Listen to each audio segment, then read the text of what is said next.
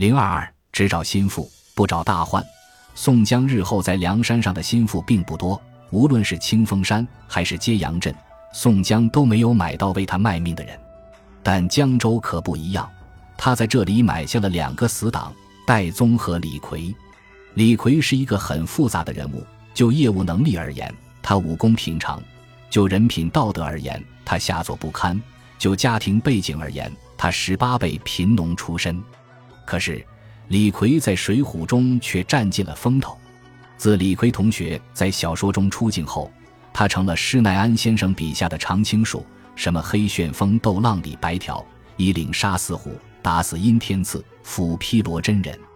即便是林冲、武松这些《水浒》上独自作传的明星，在日后的章节中都褪掉了主人公色彩，但李逵同学反而越往后出镜率越高，这是为什么呢？在这个世界有三种人混得比较开，第一种应属龙凤之后，对这种人。著名农民革命家陈胜同学是非常不屑的，因此他提出了一种超越了血统论的先进思想：“王侯将相，宁有种乎？”应该说，这是一种气血的追问，也是一种面对人生不公的呐喊。遗憾的是，这个世界不是按照人尽其才、物尽其用的方式运作的，尤其是当暴力垄断了足够的社会资源。人尽其才就只能是一种乌托邦式的华贵构想。事实上，在一个以暴力为垄断资源的社会，只能是龙生龙，凤生凤。不过，即便我们不是龙凤之子，也不要太过悲观，因为这个世界上还有第二种人。第二种人就是千里马。按照韩愈先生的解释，千里马有如下特征：马之千里者，一时或尽粟一旦。就是说，这个所谓的千里马胃口很大，但在韩愈先生眼里，千里马往往很不幸，即所谓“执辱于奴隶人之手，骈死于槽枥之间，不以千里称也”。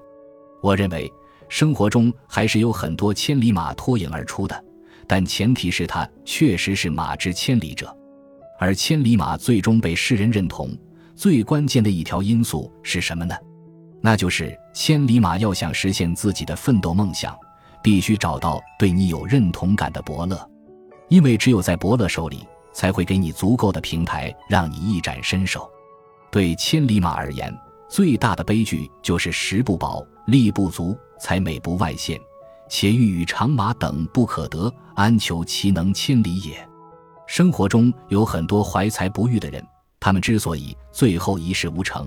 最关键的是不懂得珍惜自己的竞争优势，没有不成功便成人的勇气和魄力，最终沦落到和常人无异，甚至成为常人中的笑柄。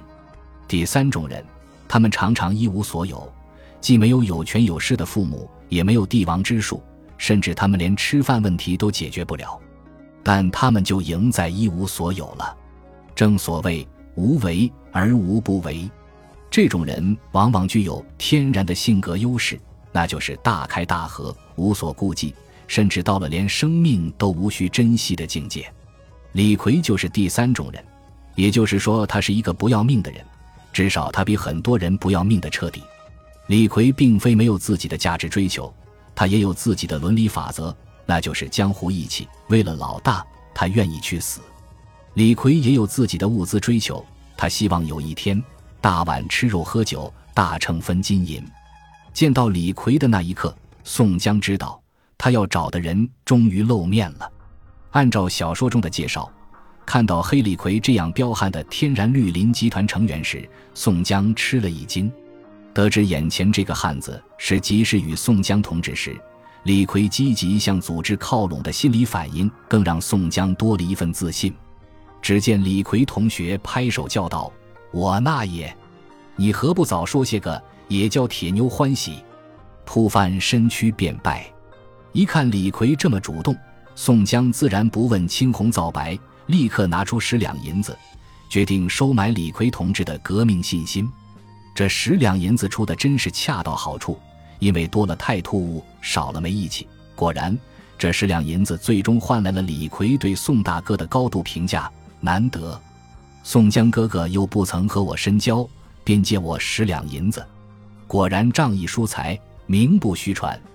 李逵内心也有自己严密的评价体系，而且并不影响他不要命的性格优势。李逵真的很简单吗？